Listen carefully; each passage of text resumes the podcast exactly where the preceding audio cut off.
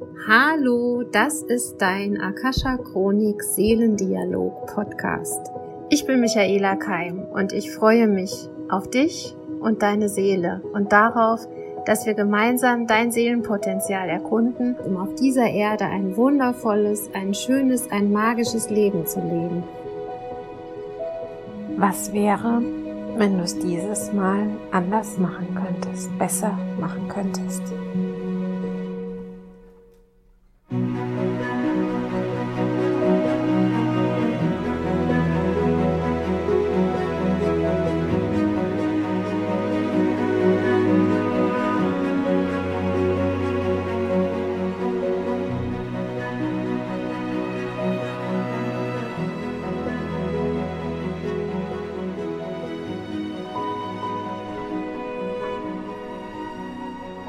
Ja, wie ihr wisst, beschäftige ich mich immer und jeden Tag mit dem Leben, mit den Menschen, mit den Seelen von Menschen. Ich bin dabei in Kontakt mit der geistigen Welt. Ich bin natürlich in Kontakt mit meinem Alltag, mit den Menschen um mich herum und mit dem, was geschieht.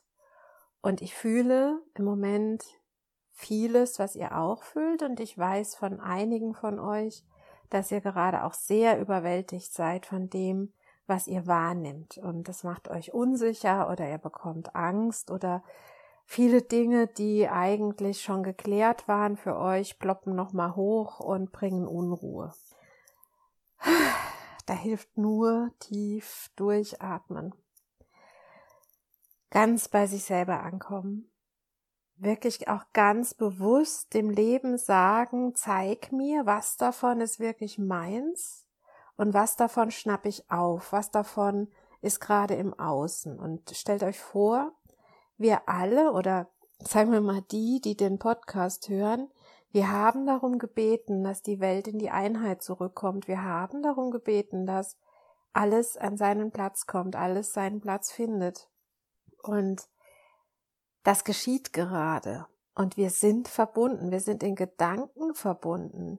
Es geht hier auch um Telepathie. Wir, wir nehmen Gedankenformen auf von anderen und versuchen, die zu verarbeiten. Das Geheimnis einer echten, einer guten Telepathie ist, dass wir über das Herz aufnehmen, dass wir nicht über den Verstand versuchen zu ergründen, warum fühle ich mich jetzt so oder so und war, wessen Angst ist das jetzt gerade? Das wäre Kopf, das wäre wieder Intellekt. Das ist das, was wir kennen, was wir, was uns beigebracht wurde. Diese wahrhaftige Telepathie, die jetzt gerade gelernt werden soll, die geht über dein Herz. Und das heißt, du nimmst die Dinge auf und wiegst sie in deinem Herzen. Also selbst wenn ein negativer Gedanke kommt, dann würde ich sagen, oh, danke, wow, was für tolle intuitive Fähigkeiten habe ich. Das ist ja unglaublich, was ich alles so wahrnehmen kann. Danke, dass du es wahrnimmst. Danke, dass du es fühlen darfst. Und dann lege es in dein Herz und wiege es wie ein Kind. Und ich habe diese Woche mit einer ganz lieben Täterheilerin gesprochen, und die hat mir ein, ein Atem, ja, ein, ein Atemritual nochmal ins Gedächtnis gebracht, das ich schon kannte. Danke, Silke Wagner. Das ist die 4-6-8-Atmung. Du atmest in vier Sekunden ein, hältst die Luft sechs Sekunden und atmest auf acht Sekunden aus. Und da kam heute Morgen ein Ritual aus der Chronik und zwar du atmest Liebe, Kraft und Halt ein. Hältst es sechs Sekunden und wiegst es, egal was da jetzt in dir ist, das Gefühl, was vorher war, deine Unruhe, deine Verzweiflung, deine Angst, du hältst sie sechs Sekunden in dir und atmest acht Sekunden aus. Also viel mehr aus, als du eingeatmet hast und entlässt alles in die göttliche Ordnung, du entlässt alles in die Atmosphäre, aber du hast es vorher in dir gewiegt. Du hast es vorher in Liebe eingetaucht und vor allen Dingen hast du das, was in dir war, bereits in dir war, sechs Sekunden gehalten, vermischt mit dem Halt, mit der Kraft und der Liebe des Universums. Und das sind Heilübungen und das meine ich ganz, ganz ernst. Das ist eine mini, mini Heilübung, die jeder von uns jederzeit tun kann. Zu Hause, im Wald, auf der Straße, wenn du mit den Kindern unterwegs bist, am Arbeitsplatz. Mach's vielleicht am offenen Fenster. Jederzeit hast du das dabei. Und das macht gerade den Unterschied. Das Bewusstsein und das Wissen, dass du es ändern kannst. Nein, du musst jetzt nicht die Welt retten. Aber indem du das hier tust, rettest du gerade deine kleine eigene Welt, du heilst deine kleine eigene Welt und damit trägst du dazu bei, dass es in der großen Welt besser geht. Und ich weiß nicht, ob ich es schon mal erzählt habe, ich bin ja mit meinen Großeltern viel gewesen, als ich Kind war, Kriegsgeneration. Im Nachhinein muss ich sagen, ich hatte das Glück, viel darüber zu lernen und zu hören und zu wissen, wie es diesen Menschen ging. Und ich glaube, es ist auch Teil meiner Ausbildung, schon gewesen, als kleines Mädchen Halt zu geben, Trost zu geben, zuzuhören, diesen Menschen, die so viel Schlimmes erlebt haben, die durch so viel Schlimmes gegangen sind. Und ich habe da viel meiner Oma zugehört und meinen Opa beobachtet, der hochtraumatisiert zurückgekommen ist aus Russland. Und meine Oma, die Ver Verluste erlitten hat, sich sehr, sehr alleine gefühlt hat, ganz oft, sich für vieles geschämt hat, und der viel, viel abverlangt wurde in ihrem Leben. Und es ist jetzt, also bitte versteht mich nicht falsch, aber viele Leute vergleichen doch die jetzige Corona-Zeit mit sowas wie einem dritten Weltkrieg. So weit möchte ich gar nicht gehen. Aber das, was wir emotional gerade durchmachen, ist ähnlich wie das, was unsere Großeltern und Urgroßeltern erlebt haben. Und da möchte auch noch einiges heilen in unserer DNA und in unseren Familiengeschichten. Einiges an Frust, einiges an Leid, einiges an Kämpfen, wollen kämpfen müssen. Die Männer gehen an die Front. Die Männer sind auch die oft in den Familien jetzt gerade, die außer Haus gehen, die arbeiten, die tatsächlich im Außen sind und erleben, die Unsicherheit an den Arbeitsplätzen, die Angst um den Arbeitsplatz, der Kampf. Das ist sowas wie eine Front. Das ist sowas wie ein Kriegsschauplatz.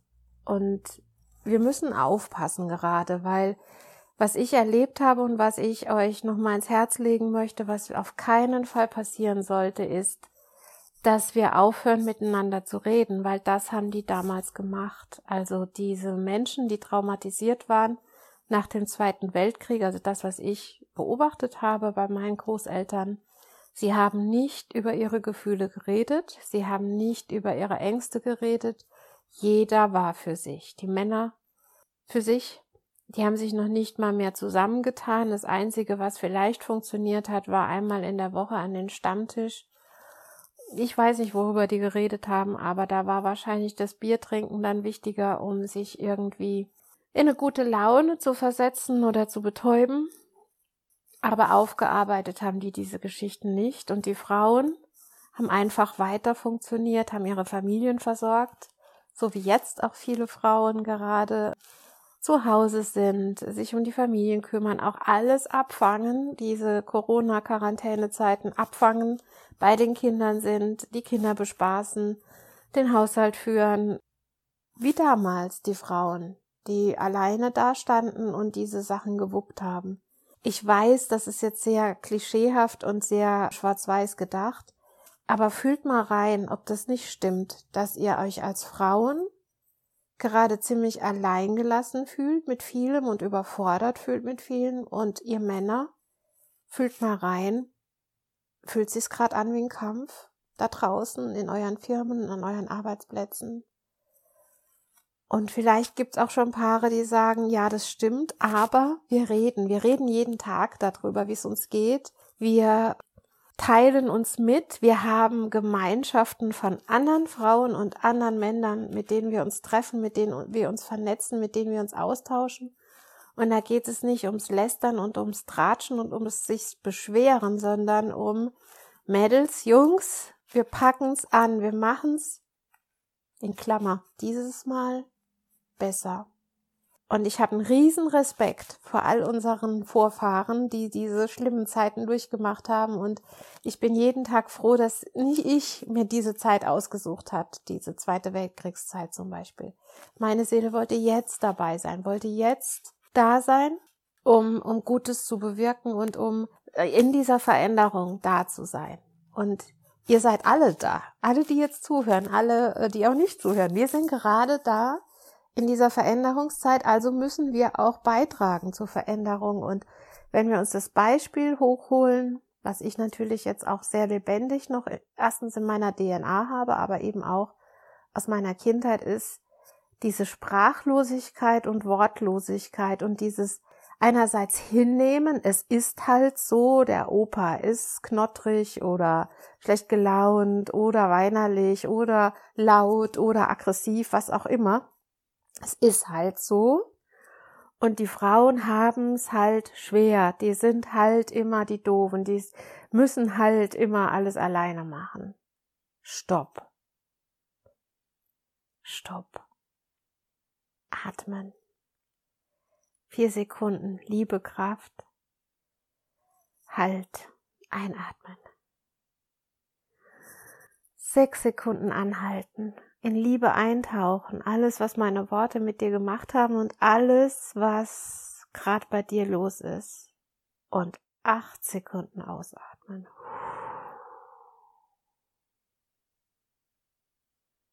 Und wenn einmal nicht gereicht hat, machst du es einfach nochmal und nochmal und nochmal. Und dann redest du und dann sagst du, wie du dich fühlst.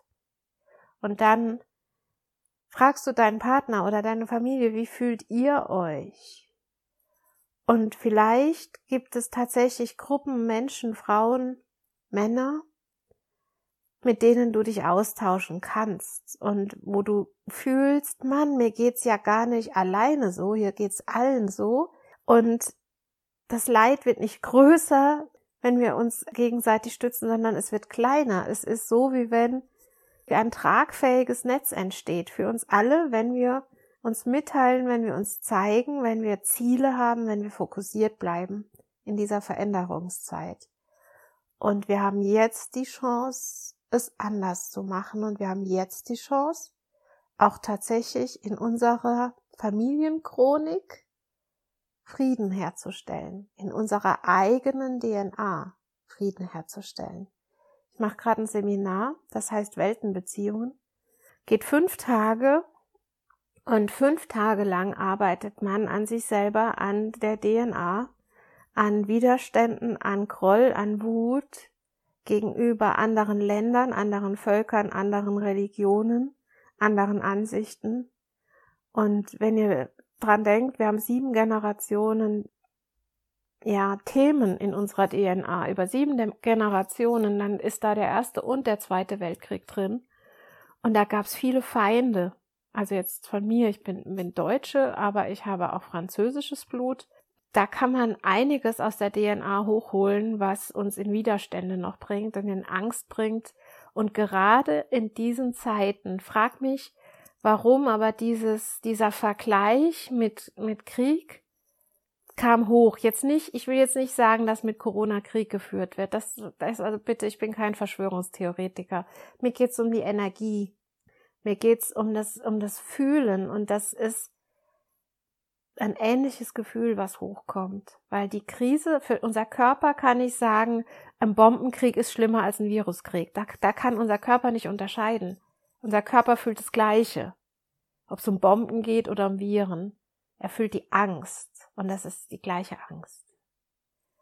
Und jetzt geht es darum, dass wir miteinander heilen und dass wir miteinander reden und uns austauschen ohne Vorwürfe, uns sehen, uns anschauen, uns bestätigen und uns Mut machen. Und es ist dieses Mal ein kurzer Podcast, aber ein Mutmacher-Podcast. Und ich möchte euch einladen, erstens mal in den Familien anzufangen zu reden, aber eben auch mit Freunden und nicht nicht dieses Jammern und Ratschen, sondern wirklich erzähl mir deine Geschichte und bei mir steht es auf der Stirn, tell me your story. Das hatte ich als Kind schon auf der Stirn stehen. Alle haben mir ihre Geschichten anvertraut. Angefangen hat's mit meiner Oma. Ich glaube, ich weiß von allen Familienmitgliedern am meisten, weil sie es mir anvertraut hat. Natürlich war ich damals noch viel zu klein für diese Geschichten. Aber ich weiß, dass ich dazu beigetragen habe, damals schon, dass sie sich gehalten und gesehen gefühlt hat.